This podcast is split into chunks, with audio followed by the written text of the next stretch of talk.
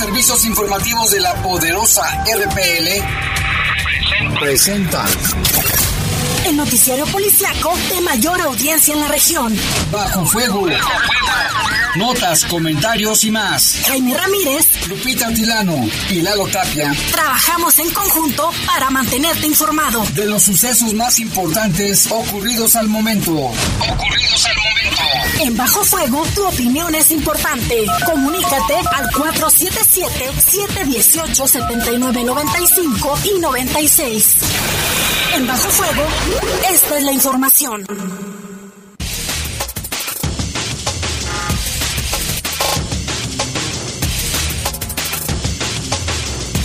¿Qué tal? Buenas tardes, muy buenas tardes, son las 7 de la tarde con dos minutos y les hablamos con mucho gusto en este día ya de jueves 17 de marzo del año 2022, 17 de marzo del año 2022. En control de cabina de noticieros, Jorge Rodríguez Sabanero, control de cabina general, nuestro compañero Brian Martínez, y en la conducción estamos... Guadalupe Atilano, Jaime, muy buena tarde, gracias a todos por escucharnos. Eh, la temperatura es de 26 grados, la máxima para hoy fue de 27 y la mínima de 8. Para mañana viernes se espera una temperatura máxima de 29 y una mínima de 8. ¿Hoy de cuánto fue? La máxima aquí en León 27. Ah, porque a veces en mi carro marcaba 30, se sentía muchísimo sol. Yo creo que en determinados lados y en determinados lugares. Por la altura. Por la altura y, ¿cómo le dicen? el Los famosos microclimas. Microclimas, exactamente. Y bueno, yo soy Jaime Ramírez, vamos a presentar un avance de... Por cierto que está haciendo mucho calor ahorita, estamos aquí a 24. A 26. Está haciendo bastante calor, quiero que sepan, ¿no? para estar en un tambito de agua adentro, transmitiendo desde ahí. Zapal que no hay que gastar el agua. Ah, sí, cierto. Con las famosas. Ya, un tambo azul tú y un tambo azul yo, y los dos aquí transmitiendo. hay que cuidar el agua. Sí, no, se la podemos ocupar para luego para regar el pasto. Vámonos con información, una vez, una vez de las noticias. Identificaron al hombre ejecutado en un restaurante aquí en León. Falleció el dueño de la panadería que había resultado lesionado tras la explosión en su negocio ocurrido hace un mes. Qué lamentable. ¿eh?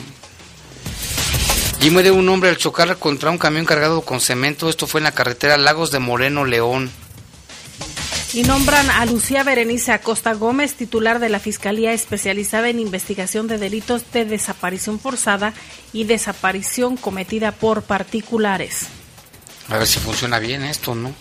En información del país, identificaron a los presuntos asesinos del periodista Armando Linares. Y en información del mundo, el actor político, actor y político Arnold Schwarzenegger eh, le pide a Vladimir, a Vladimir, Putin, el presidente de Rusia, que ya detenga la guerra. Es un, un, video que circula en redes sociales que dura creo que alrededor de 10 minutos. Sí, en English Speak English. Y bueno, pues vámonos a una pausa, son las 7 con 4 minutos, regresamos en un momento. Comunícate con nosotros al 477-718-7995 y 96. WhatsApp 477-147-1100. Regresamos a Bajo Fuego. Bajo Fuego. Las reservaciones. Ay no, este salir de vacaciones es un martirio. Con el préstamo vacacional de Caja Popular Santa Margarita sí es posible hacer ese viaje que tanto deseas. Ahora es cuando. Solicita tu préstamo vacacional. Caja Popular Santa Margarita llama al 477-770-0550 o visítanos en nuestras redes sociales. Somos una caja autorizada por la Comisión Nacional Bancaria y de Valores. Reportes, comentarios, sugerencias. Comunícate a los servicios informativos de la poderosa RPL vía WhatsApp al 477-495-1839. 477-495-1839. Yo prefiero divertirme sin alcohol. Yo voy sin adicciones porque hacer ejercicio es mi pasión. Me gusta ser auténtica y ayudar a las demás personas. A mí me gusta ser joven leonés. Yo puedo crear mi entorno sin adicciones. Los jóvenes sabemos cómo prevenir las adicciones. Porque ya lo estamos haciendo. Súmate a Planet Youth, el programa para prevenir las adicciones en Guanajuato. León, Gobierno Municipal. En el poder de las noticias. Poder de las noticias. Y bajo fuego. Y bajo fuego. Contamos con información cierta, veraz y oportuna. Así son los servicios informativos de la poderosa RTL. 100% confiables. Confiables, confiables, Estás en Bajo Fuego. Bajo Fuego. Reportes, comentarios, sugerencias. Comunícate a los servicios informativos de la poderosa RPL vía WhatsApp al 477 495 1839. 477-495-1839.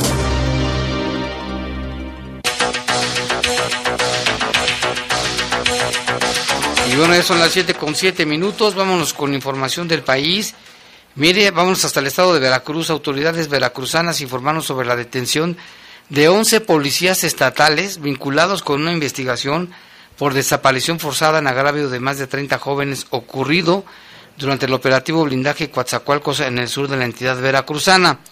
A estos policías involucrados los concentraron en la Academia de Policía El Encero, municipio de Emiliano Zapata, donde fueron desarmados para que los agentes de la Policía Ministerial cumplieran con las detenciones. Las órdenes derivan de diferentes carpetas de investigación y acumuladas que dieron origen a una causa penal. En septiembre del 2015, durante la administración del exgobernador Javier Duarte y la dirección operativa de seguridad de Arturo Bermúdez Zurita, el operativo blindaje Coatzacoalcos tardó cinco días, tiempo en el que desaparecieron 30 personas. En ese número solo cuatro cuerpos han sido localizados y solo había dos policías detenidos. Integrantes del colectivo Belén González refirieron que dicho operativo participaron elementos de la Policía Estatal bajo el consenso de los representantes de las cámaras empresariales y el Consejo Ciudadano, quienes aprobaron la acción policíaca.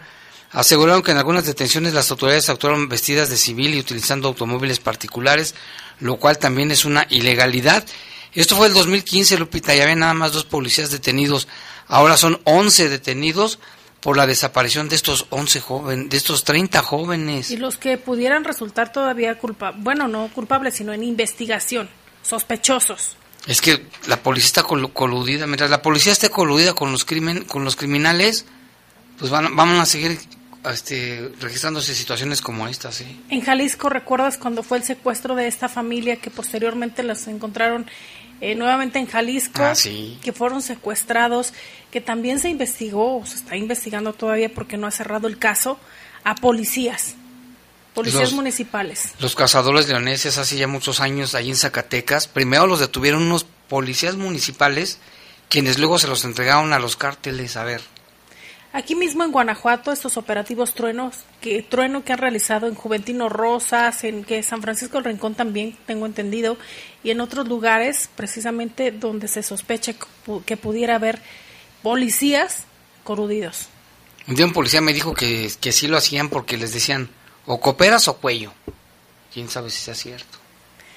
Pero también hay policías muy buenos, honestos, que tienen, la camiseta bien puesta, aquellos policías que se han encontrado dinero y lo regresan, aquellos policías que, que arriesgan todos los días su vida para, para cuidar a los ciudadanos también. También hay que felicitarlos a ellos. Es importante reconocerlo.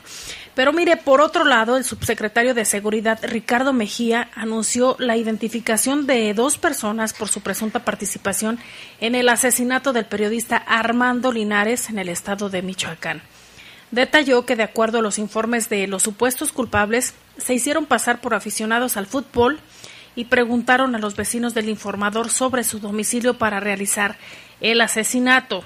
Además, el subsecretario reveló fotografías de una cámara de videovigilancia donde se pudo apreciar cómo fue asesinado el periodista.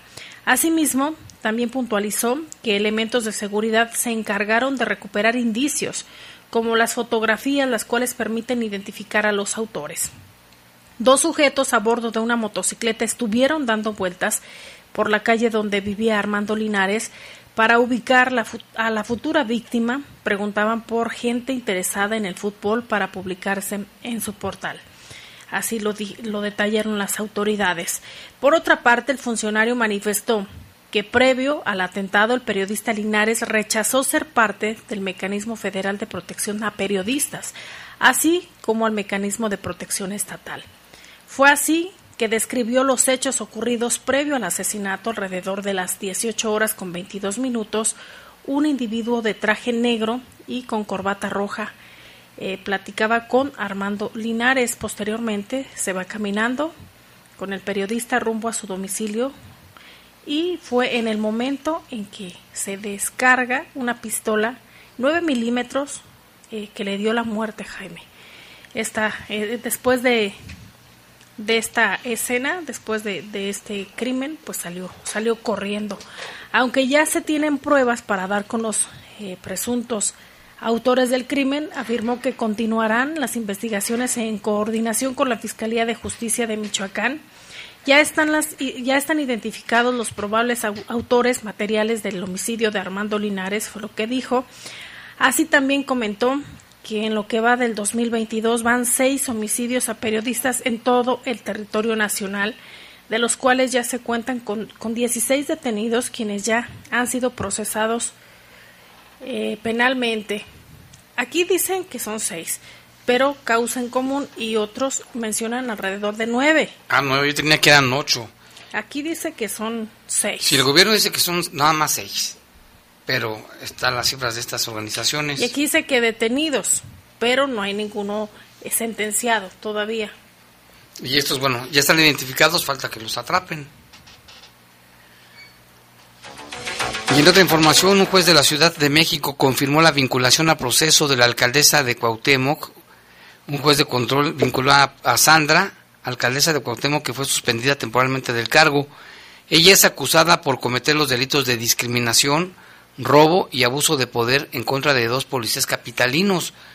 Durante la comparecencia de esta mañana, este, en el reclusorio norte fue vinculada a proceso donde la alcaldesa dio su declaración a tres días de haber sido suspendida de su cargo para comenzar la investigación en su contra. El juez fijó dos meses para el cierre de la investigación complementaria y continuarán vigentes las medidas cautelares como su separación temporal del cargo, restricción para salir del país y así como no acercarse a las presuntas víctimas. Cabe recordar que Sandra fue separada de su cargo el lunes pasado después de que la Fiscalía General de Justicia de la Ciudad de México informó que la alcaldesa fue denunciada por presuntamente agredir a dos policías auxiliares de la Secretaría de Seguridad Ciudadana. Y en información del mundo, vámonos hasta Ucrania. Allá se encuentran conmocionados tras la terrible noticia del bombardeo ruso a un teatro de Mariupol, eh, donde había presuntamente mil refugiados en su interior. Las informaciones locales han subrayado que el edificio ha quedado reducido a escombros tras el ataque de las fuerzas del, Kremlin. El miércoles pasado, las imágenes satelitales han revelado un aspecto de, de este incidente desgarrador desde el cielo que podría que se podría leer en ruso la palabra niños en el exterior del edificio. Imagínate, Jaime. Fueron rescatados, se refugian ahí y posteriormente ocurre este, este bombardeo. Fue una empresa estadounidense de tecnologías que se ha encargado de distribuir las imágenes. Se podía apreciar la palabra en grandes letras rusas pintadas en el suelo en el exterior del teatro dramático de Mariupol. La misma empresa que ha revelado las imágenes fue también quien ha estado revelando la posición de los convoys militares rusos en Ucrania. La ciudad portuaria ha sufrido otro horroroso episodio. La ciudad se encuentra inmersa en destrucción. Las tropas del ejército ruso están reduciendo a cenizas la ciudad con, con inmensos bombardeos desde el inicio de la invasión. Cruz Roja calificó a la ciudad de apocalíptica, así de grave como lo escucha usted. Desde hace ya semanas las autoridades ucranianas denuncian la falta de suministros los civiles de la localidad no disponen de suministros ni de agua ni de luz y los medicamentos cada vez son más escasos. El teatro reducido a escombros alberga alrededor de mil refugiados que trataban de escapar de los duros intensos ataques rusos sobre la estrategia eh, pues dada ahí en, en, la ciudad de Mariupol. Pues fue algo terrible, ¿no? Este, eh, en el interior del teatro dramático se hallaban ciudadanos que acudieron en busca del refugio, como decías Lupita, y el Parlamento de Ucrania, el presidente Zelensky ha denunciado en su cuenta de Facebook el desgarrador bombardeo ruso. Las fuerzas aéreas rusas han lanzado una enorme bomba sobre el teatro. Y aunque ayer el presidente Joe Biden de Estados Unidos anunció que habrá más apoyos para Ucrania. Lo que ha pedido el, el presidente ruso, perdón, el presidente ucraniano, ha sido que cierren los cielos para que ya no sigan estos ataques por, por esa vía. Sin embargo, pues todavía no ha sido escuchado. Hay muchas razones por las cuales los países no se pueden meter para evitar también que, el conflicto crezca. Así es. Y mire, el actor y político austriaco estadounidense, el famoso Arnold Schwarzenegger, urgió al mandatario ruso Vladimir Putin a que pare la guerra sin sentido en Ucrania en un video en el que denunció la propaganda del Kremlin y llamó héroes a los rusos que protestan contra el conflicto. Ucrania no comenzó esta guerra, afirmó la estrella de Terminator y exgobernador de California en un emotivo mensaje dirigido al pueblo de Rusia y a las tropas rusas, publicado en su cuenta de Twitter, donde tiene 4.9 millones de seguidores. Dijo, les hablo hoy porque están sucediendo cosas en el mundo que se ocultan, cosas terribles que deben saber, dijo en el video de nueve minutos, con subtítulos en ruso y en inglés. El ex campeón de culturismo, nacido en Austria, cuyo film Red Heart, Infierno Rojo, en 1988, fue la primera película estadounidense filmada en la Plaza Roja de Moscú. Habló de su afecto, de larga, de larga, de su afecto por el pueblo ruso y de su, su emoción al conocer a su ídolo, el levantador de pesas ruso Yuri Blasov, cuando tenía el 14 años de edad.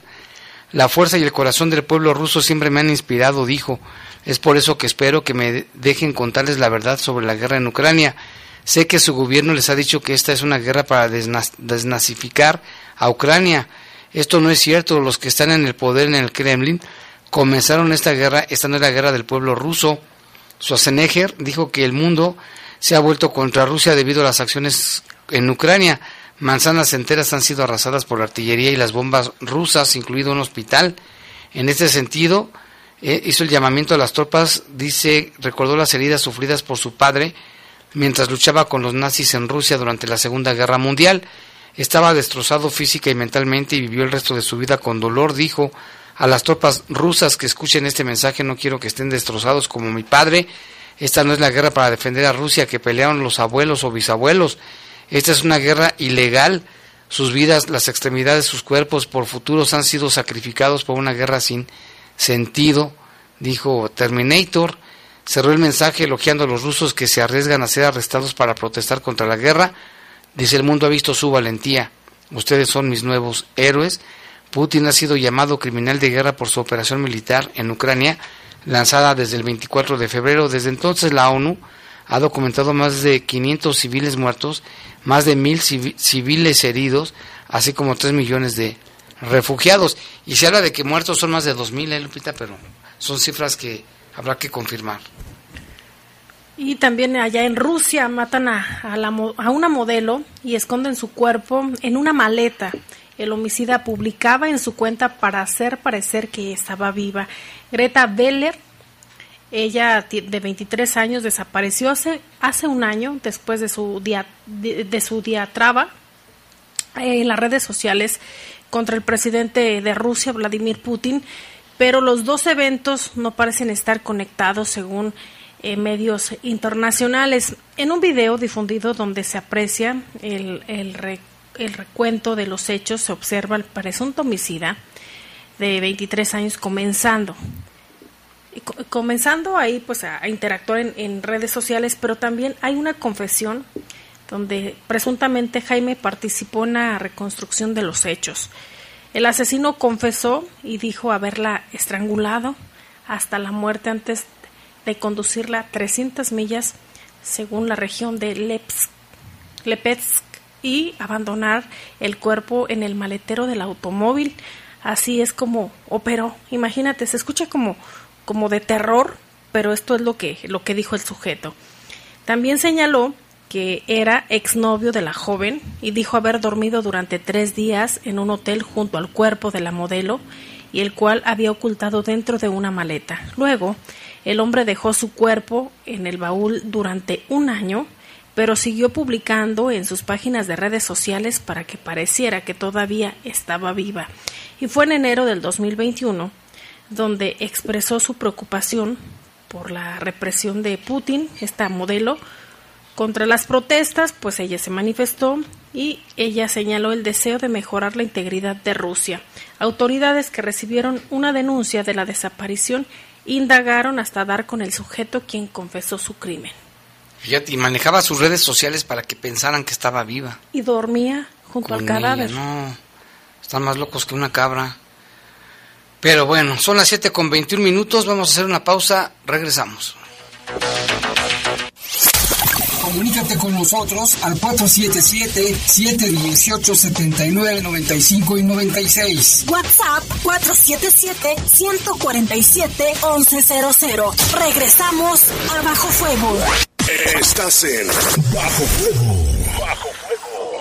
Yo prefiero divertirme sin alcohol. Yo voy sin adicciones porque hacer ejercicio es mi pasión. Me gusta ser auténtica y ayudar a las demás personas. A mí me gusta ser joven leonés. Yo puedo crear mi entorno sin adicciones. Los jóvenes sabemos cómo prevenir las adicciones. Porque ya lo estamos haciendo. Súmate a Planet Youth, el programa para prevenir las adicciones en Guanajuato. León, Gobierno Municipal. Este 10 de abril participaremos en el ejercicio de revocación de mandato. Para cuidarnos, el INE implementará protocolos sanitarios en todas las casillas. Debemos usar cubrebocas y respetar la sana distancia. Nos aplicarán gel antibacterial. Solo tú tocarás tu INE, la marcarán y te colocarán tinta indeleble. Si quieres, puedes traer tu propia pluma o utilizar el marcador del INE. El ejercicio de revocación de mandato va y va muy bien. Este 10 de abril participa y celebremos nuestra democracia. ¿Mi INE? Nos une. Es la parte baja de la novena entrada. El juego está empatado. La cuenta al tope y el campeonato de la salud se define en el duelo entre Mamey Canseco al bat y el escurridizo lanzamiento de Brad Chupirul. Ya sabemos cómo se las gastan los de la industria chatarra con sus triquiñuelas publicitarias. Con un hit entra la del Gane. Viene el lanzamiento y Mamey Canseco sorprende con un toquecito que va a ser pan molido para la industria chatarra. Esperen, tremendo encontronazo abre la oportunidad al jalapeño Urdiales barriéndose a dar triunfo al club del antojo. Y ponte saludable. Es la hora de la verdad, la prueba reina del sabor y la salud. Y arrancan. Ni las trampas del chescolín detienen al elotito. La fresa toma la delantera con su potencia natural. La media naranja reparte cariñitos. Las chatarras se caen a pedazos por el exceso de carbohidratos, sodio y azúcares que les dañan su salud un cierre trepidante. Los alimentos saludables triunfan en la carrera de la salud. Come como nosotras y ponte saludable. Pura vitamina. Estás en Bajo Fuego. Bajo Fuego. Reportes, comentarios, sugerencias. Comunícate a los servicios informativos de la poderosa RPL vía WhatsApp al 477 495 1839. 477-495-1839.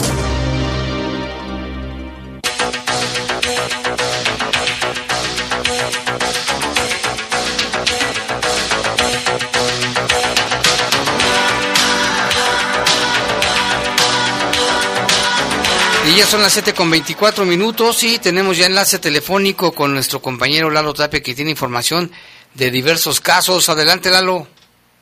¿Qué tal? Buenas noches ya, Jaime Lupita, buenas noches a todo el auditorio. Pues sí, varios, varios casos que se han registrado, varios accidentes.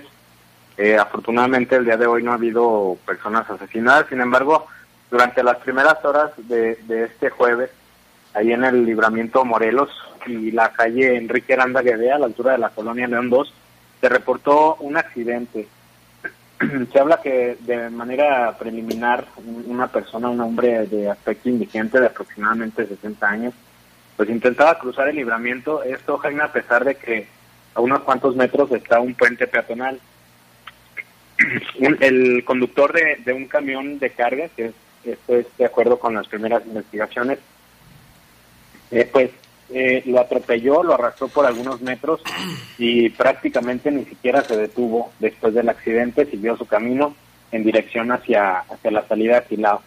Los paramédicos que llegaron ahí para brindar la atención a este hombre, como mencionamos hasta el momento no identificado, pues desafortunadamente solo confirmaron su fallecimiento y pues ahí estuvo cerrado el, libramiento por un rato en lo que se hacían las investigaciones y hasta que el cuerpo fue llevado al CEMEFU para, para hacer la, la necropsia y bueno, tratar de, confirmar la identidad de la persona fallecida y obviamente pues también dar con el paradero de, del conductor del vehículo que aparentemente está involucrado.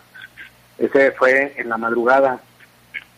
El día de hoy también da a conocer la, la Fiscalía que fue identificado ya de manera preliminar este hombre que fue asesinado dentro de un negocio de barbacoa. Recuerda, Jaime, recordarás, perdón, que este caso fue ayer aproximadamente a la 1.30 que provocó una intensa movilización por parte de autoridades municipales. También estuvieron involucrados en los operativos eh, elementos de la Guardia Nacional y del Ejército. Este caso que, que se reportó ahí en el negocio ubicado en el Boulevard Juan Alonso de Torres poco antes de llegar al Boulevard Insurgentes. Eh, la víctima fue identificada como Juan, eh, apodado El Flaco, de aproximadamente 30 años. Y este eh, se decía por parte de, las primeras eh, investigaciones que había llegado minutos antes a, a comer ahí con, junto con otro hombre que este resultó ileso.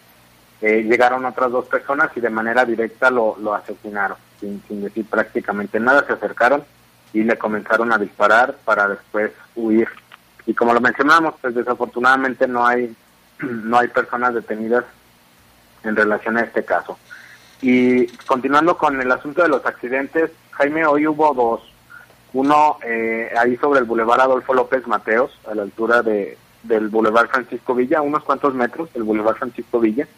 Como a las 12.40 de la tarde más o menos, el conductor de una camioneta de tres toneladas dijo haberse quedado sin frenos y pues para no para no chocar a los otros vehículos que circulaban, pues chocó contra un poste esto provocó pues cortes en la en el servicio de energía eléctrica, en los servicios de internet que pues afortunadamente trabajadores de la CFE y de, estas empresas de, servicio de internet llegaron rápido para hacer las los trabajos y, las reconexiones.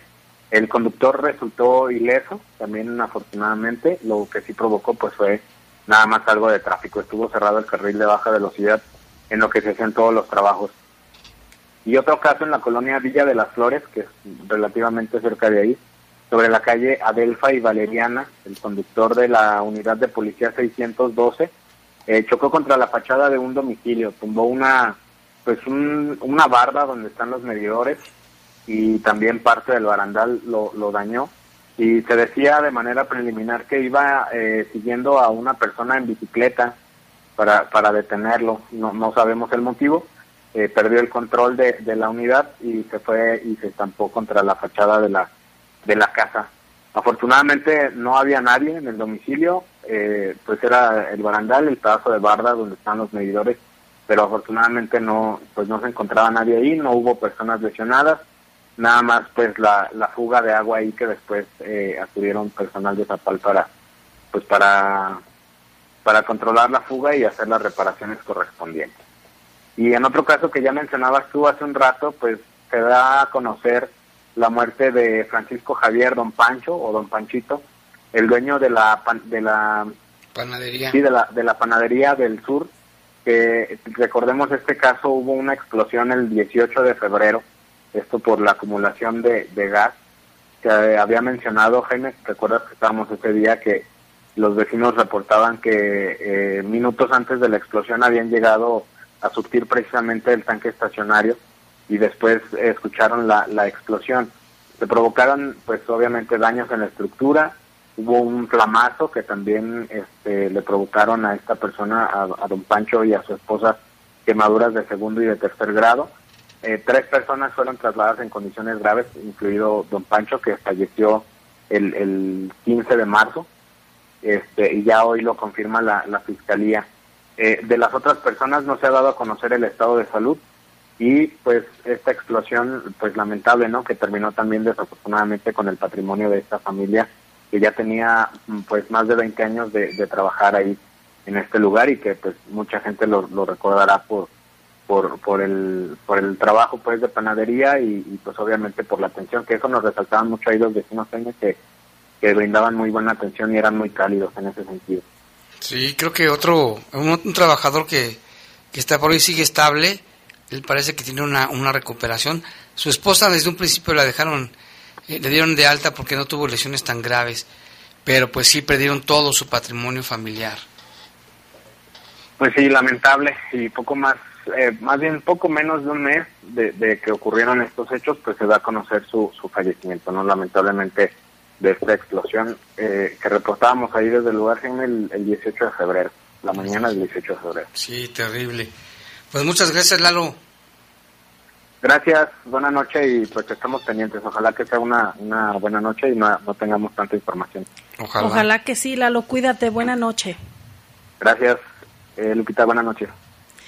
Y mire también respecto a este caso que nos acaba de mencionar Lalo, hay un vecino de los dueños de la panadería de nombre Guillermo Cortés y habla al respecto en este caso.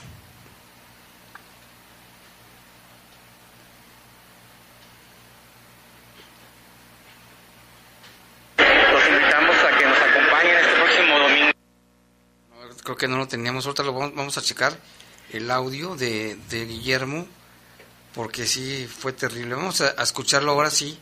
Aquí lo tenemos, vamos a escucharlo. Mira, eh, sí, mira, como te comentaba cuando me llamaste, em, recordando lo que pasó el día 18 de febrero, con relación a la explosión de la panadería en Rinconada del Sur, que salieron dos personas heridas. Por, lamentablemente, el dueño de la panadería, el señor Francisco, él ya pasó a mejor vida, pero queda el señor Enrique que él va, va favoreciendo a su recuperación. Aquí es lo su familia que es la que está desamparada y necesita ayuda para poder recuperar la hacer la recuperación de la de la panadería. Aparte eh, el señor Francisco ya fue va ya fue enterrado ya fue velado y enterrado. Se tardaron un poco en la velación porque trámites porque por el tipo como fue, como falleció y todo.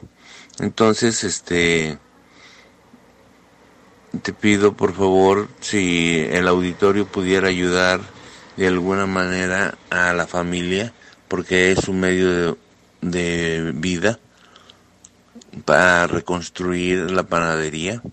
Te lo agradecería mucho que lo dieras al aire. Soy tu servidor, Guillermo Cortés para tenerlo en cuenta y que la gente lo tome en cuenta, ya que piensa la familia reconstruir la panadería, ya que es su único medio de, de cómo se pueden mantener ellos. Te lo agradezco, Jaime. Te comentaba, Jaime, para las personas que quieran hacer algún depósito en efectivo, la cuenta es la 42 13 16 61 49 94 15 06 DHSBC, pero que se le ponga la palabra apoyo para que se pueda identificar cuál es el dinero que está ingresando a esa cuenta y posteriormente se pueda presentar un estado de cuenta con todos los apoyos ingresados en esa cuenta. Te lo agradecería, Jaime, que se pudiera dar a conocer. Esta cuenta es de una nuera de la señora Ana, esposa del señor Enrique, que ya falleció. Por favor, te lo agradezco, Jaime. Nos vemos. Estaban conmocionados cuando ocurrió el accidente porque pues los conocían de tiempo y la panadería quedó casi destruida y con riesgo de derrumbe, o sea, quedaron sin nada y pues murió el señor, está un panadero grave, la señora está bien, pero pues ahora quieren reconstruir su sustento. La cuenta, lo vamos a repetir, es el banco HSBC y la cuenta es la 4213 1661 4994 1506 para apoyar la reconstrucción de esta panadería del sur, que así se llama. Terrible, ya fue no saben, no tenemos todavía los resultados de la causa del siniestro. Según nos decían los vecinos que acababan de, llenar el tanque estacionario y minutos después eh, sucedió la explosión. Al parecer cargaron el gas y de alguna parte hubo una fuga de, gas, una acumulación de gas.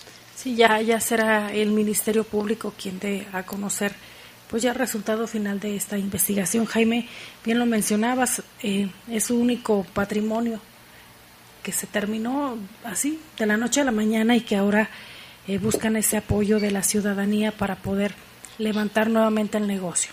Obviamente las vidas ya no se recuperan. Ya no, ya no, pero... Se escucha cruel y crudo, pero la vida sigue y los que se quedan tienen que seguir adelante. Adelante, así es. Ojalá que alguien les pueda ayudar y pues que vayan ahí. Y mira, tenemos otra información, Lupita, en Celaya. Tres sujetos fueron detenidos en flagrancia el pasado primero de marzo de este año en una persecución de la policía preventiva. Fueron imputados por la Fiscalía General del Estado por los delitos de homicidio, robo de vehículo, privación de la libertad y posesión de armas prohibidas, luego de que un juez calificó de legal su detención.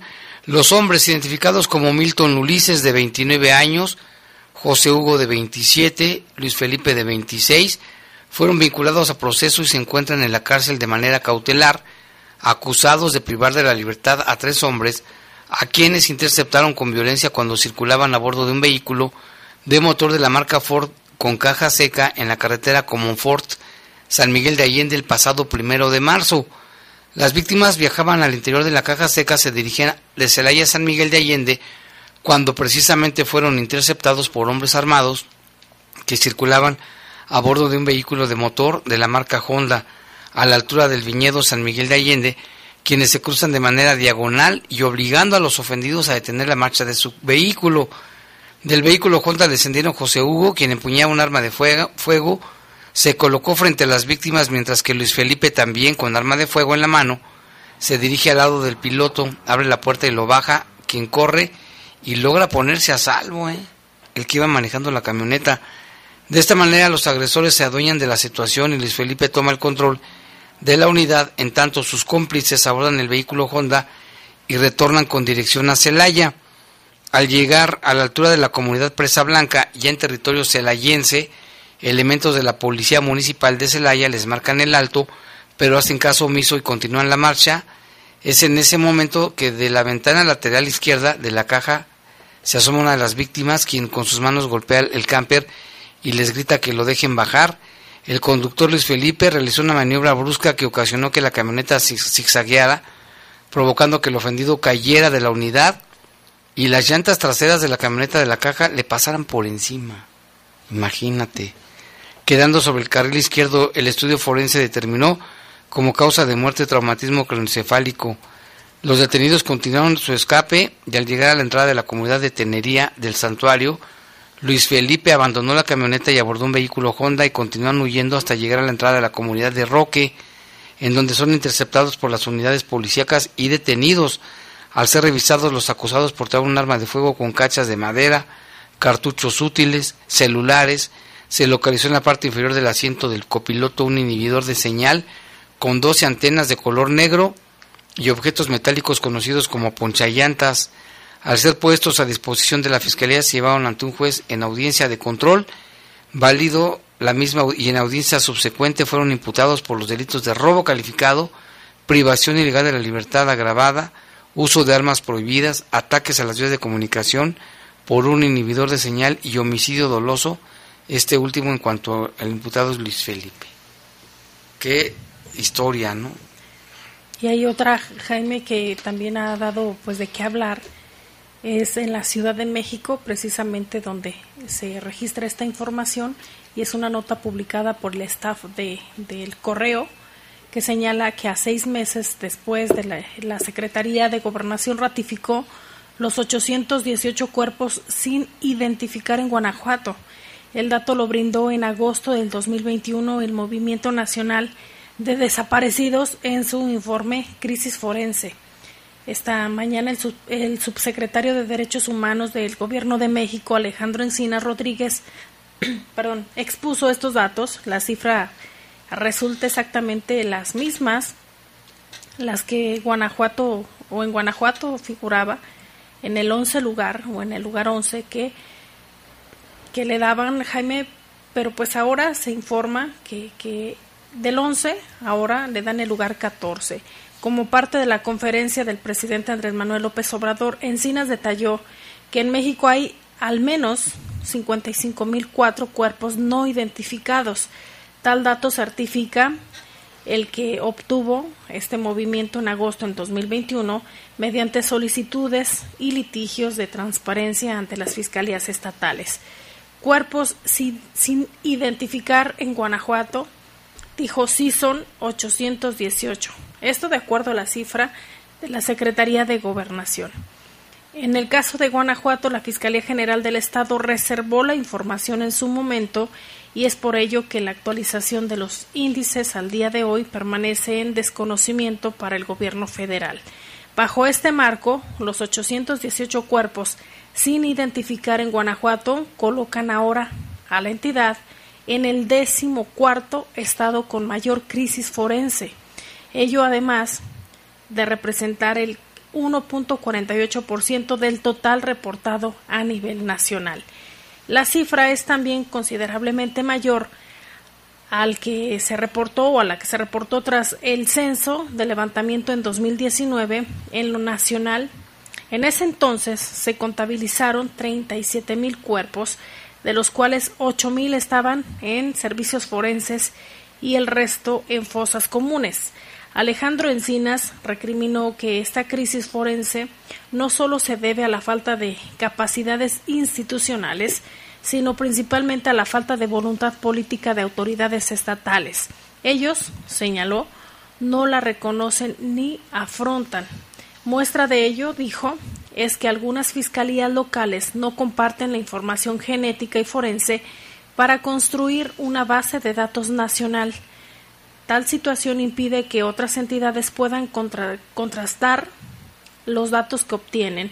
El funcionario federal destacó que en 2019 y a la fecha destinaron 1.729 millones de pesos de recursos federales a comisiones locales de búsqueda.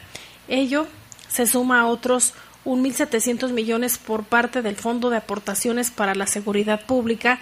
Tal presupuesto se orienta a la búsqueda e identificación de los cuerpos por parte de autoridades locales. Tres entidades concentran el 39% del total y estas son Baja California con 9.087, Ciudad de México con 6.071, 6.701, perdón, y el Estado de México con 5.968. Guanajuato, eh, del lugar en el que se tenía, que era, si no mal recuerdo, el décimo, ahora pasa al 14. Y las cifras de desaparecidos son impresionantes, Lupita. En total son más de... Aquí lo que marca de las que son eh, los cuerpos sin identificar en Guanajuato son 818 de acuerdo a la CEGO.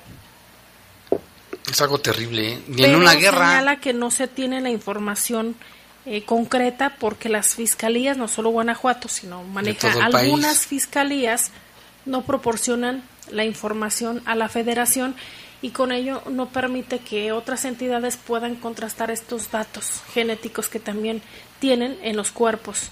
Es decir, lo localizan, pero de quién a quién pertenece. A ver, desapareció dónde. ¿Tú qué tienes de información? Es un problema muy grave también que ya queja Guanajuato y nos coloca, bueno, pues en estos primeros lugares, ¿eh? Pero bueno, ya son las 7 con 45 minutos, vamos a hacer una breve pausa, regresamos con más en un momento. Comunícate con nosotros al 477-718-7995 y 96. WhatsApp 477-147-1100. Regresamos a Bajo Fuego. Estás en Bajo Fuego. Bajo Fuego. Los nazis crearon las metanfetaminas para convertir a sus soldados en seres incansables y deshumanizados. Bajo su efecto, el ejército nazi inicia la peor guerra de la historia y crea los campos de exterminio. Hoy el cristal se usa para controlar la mente de jóvenes que buscan placer y la de jornaleros y maquiladores que buscan energía para trabajar día y noche. Busca la línea de la vida, 800-911-2000. Para vivir feliz, no necesitas meterte nada. Reportes, comentarios, sugerencias. Comunícate a los servicios informativos de la poderosa RPL vía WhatsApp al 477-495-1839. 477-495-1839. En el poder de las noticias. Poder de las noticias. Y bajo fuego. Contamos con información cierta, veraz y oportuna. Así son los servicios informativos de la poderosa RTL. 100% confiables. Confiables, Yo prefiero divertirme sin alcohol. Yo voy sin adicciones porque hacer ejercicio es mi pasión. Me gusta ser auténtica y ayudar a las demás personas. A mí me gusta ser joven leonés. Yo puedo crear mi entorno sin adicciones. Los jóvenes sabemos cómo prevenir las adicciones. Porque ya lo estamos haciendo. Súmate a Planet Youth, el programa para prevenir las adicciones en Guanajuato. León, Gobierno Municipal. Estás en Bajo Fuego. Reportes, comentarios, sugerencias. Comunícate a los servicios informativos de la poderosa RPL vía WhatsApp al 477-495-1839. 477-495-1839.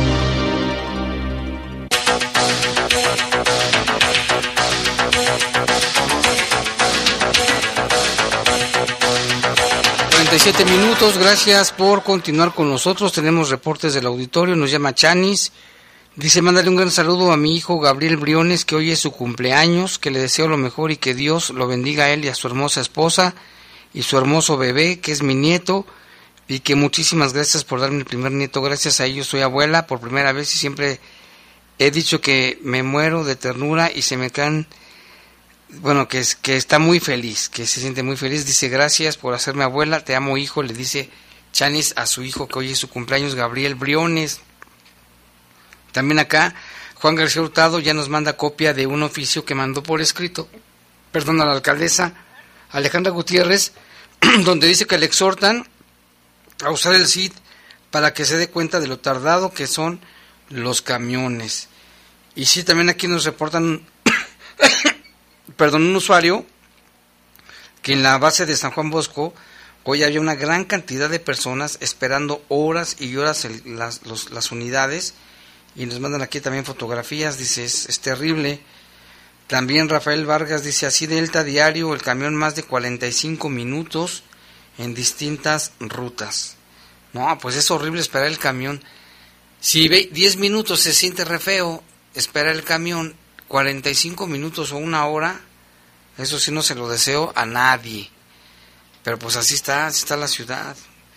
Y, van llenísimos, nos dicen que, la, que pues por lo mismo se tardan y van llenísimos. También acá tenemos otro reporte, nos dice, nos dice aquí, dice, buenas tardes, tiene conocimiento, se pueden multar si quito un pino que está dentro de mi casa, que ya me dañó el drenaje, muchas gracias, le agradecería que me informara por este medio. Yo que le sugiero que vaya a la dirección, marque el 072 y marque a la dirección de, de medio ambiente y pregunte directamente ahí qué, qué se necesita o qué para que no vaya a cometer un, un asunto ahí dentro de su casa. Porque uno diría, no, pues está en mi casa y en mi casa hago lo que quiero. No, hay que checar esto. Vamos a checarlo también. Muchas gracias por comunicarse con nosotros. También acá nos dicen... Dice, buenos días, un saludo, bueno, dice, un saludo para mi mamá, la señora Cruz, le mandamos un saludo que siempre nos escucha y nos mandó otra vez, bueno, estamos viendo una foto que nos había mandado de un chocolate con una dona, con una concha de chocolate también, pues buen provecho. Y vámonos con más información, mire, también se informó que una patrulla de la Policía Municipal otra vez se vio involucrada o implicada en un percance vial esto fue en la colonia Villa de las Flores. Este, los daños fue una barda, un barandal que estaba en la casa y la tubería de agua resultó dañada. El accidente fue en la calle Adelfa y según vecinos, con, número, con la patrulla número 612, circulaba a exceso de velocidad, el que manejaba perdió el control y se impactó contra el barandal de una casa. Le surge un un, un curso de manejo a la defensiva. También en otra información ya le damos cuenta, esta es una nota del periódico El Sol de León, que viene firmada desde Lagos de Moreno, Jalisco, el vecino municipio, donde un hombre muerto y una mujer lesionada de gravedad es el saldo de un accidente registrado la mañana de hoy sobre la carretera Lagos de Moreno León, de, de Lagos hacia acá. El percance ocurrió cerca de las 9 de la mañana en el entronque con el libramiento sur. Hasta el momento la mecánica del percance no ha sido establecida. Fue esa hora que los números de emergencia recibieron el reporte de un grave accidente ubicado ahí en la zona que mencionamos. Llegaron bomberos, protección civil, así como Guardia Nacional adscritos a la División de Carreteras. Al llegar fueron informados por testigos sobre el choque entre un carro Mazda de Mazda 3 color gris. De inmediato brindaron los primeros auxilios a la pareja tripulante del auto y con ayuda de herramientas realizaron el rescate de la mujer, quien rápidamente se le dieron atenciones médicas y fue llevada a un hospital al Hospital General de Lagos de Moreno, mientras que el hombre quedó prensado entre los fierros del coche, perdió la vida de manera instantánea, mientras que el chofer del camión solo presentó golpes leves y fue llevado a los separos en calidad de detenido para la investigación respectiva. La zona fue asegurada con cinta amarilla y se dio aviso del deceso al personal de la Fiscalía de Jalisco, quienes llegaron rápidamente al sitio. El hecho provocó un gran congestionamiento vial en ambos sentidos, del libramiento sur y de la carretera Lagos León.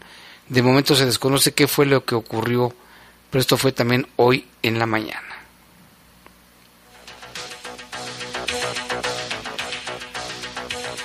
Y otra información, mire, la secretaria ejecutiva del Sistema Estatal de Seguridad, Sofía Wet, indicó que se sigue reforzando la seguridad en el estado de Guanajuato de la mano con la federación.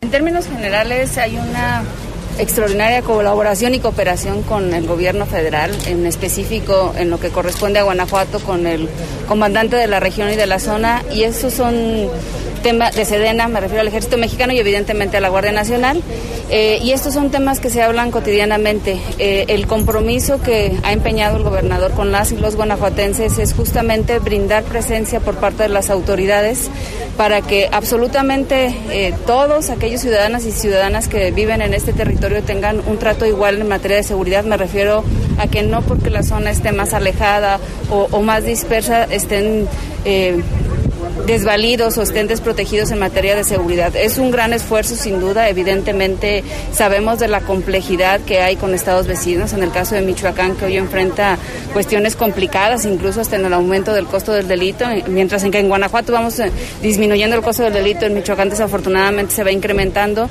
Y eh, en el caso de estas comunidades y estas ciudades, municipios, eh, se trabaja desde distintos frentes. Evidentemente en la, en la coordinación con gobierno federal, pero también en trabajar para que tengan instituciones policiales fuertes en manera local. Eh, eh, algunas tienen colaboración con mando único, presencia de FESPE, pero por lo que a nosotros corresponde también estamos trabajando para que tengan policías fuertes y policías que puedan tener la capacidad suficiente en un nivel municipal de atender a su ciudadanía.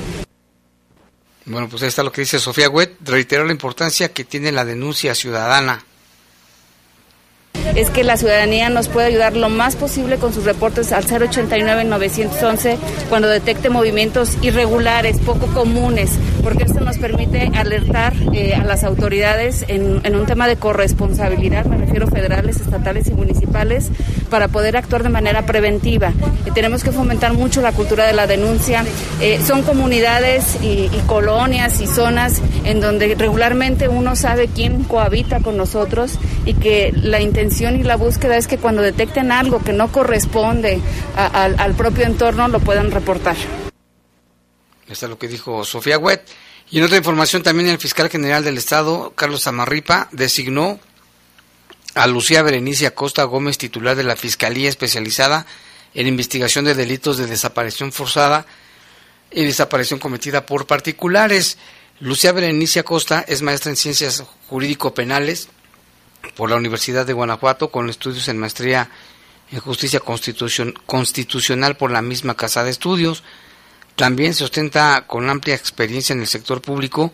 Desde el año 2006 forma parte de esta institución de la Fiscalía, o antes, antes Procuraduría, en la que se desempeñó entre otros cargos como oficial ministerial, delegada del Ministerio Público, agente del Ministerio Público, coordinadora de atención integral a la mujer en la región D y a partir de hoy Acosta Gómez se desempeña como fiscal especializada en investigación de delitos y desaparición forzada y cometida por particulares.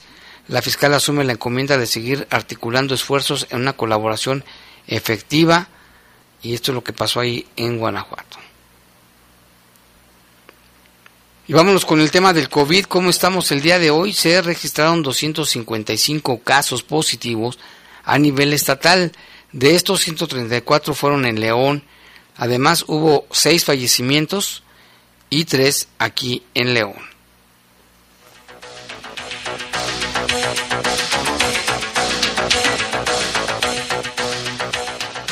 Y bueno, acá tenemos un, caso que nos pasaron de una persona que se llama Nicole Yerena Vargas. Dice, hace unas semanas uno de mis hermanos, Mariano, sufrió de una perforación intestinal. Él es una persona con una, con una discapacidad y sus probabilidades de vida eran escasas o nulas. Afortunadamente les comparto que el día de hoy siguen con nosotros y recuperándose en casa a consecuencia de la perforación y todas sus complicaciones. Mariano se encuentra ostomizado del intestino delgado y colon. Una forma que, en que puedo ayudarlo es con mi trabajo durante el mes de marzo y abril estaré realizando limpiezas dentales en el super, dice, dentales en superprecio, perdón, 400 pesos y todas las ganancias serán destinadas para solventar los gastos de las bolsas de ostomía y aditamentos especiales para su aseo. Si les interesa apoyar, dice la causa Todos con Mariano, hashtag Todos con Mariano, y además tener sus dientes limpios y hacerse una revisión, mándenme un mensaje al WhatsApp 477 165 6497 477 165 6497 y mira, el Centro de Control y Bienestar Animal informa que habrá un adoptón de mascotas el próximo domingo 20 de marzo en las instalaciones del Parque Explora. Pueden acudir de 10 de la mañana a 3 de la tarde con copia de comprobante de domicilio, copia de identificación oficial. Son más de 40 mascotas rescatadas entre perros y gatos que estarán en disposición de ser adoptadas responsablemente. Así dice, un nuevo amigo te está esperando, adopta, no compres. Hashtag CCBA León. Y habla el director del Centro de Control y Bienestar Animal, Emanuel Rodríguez.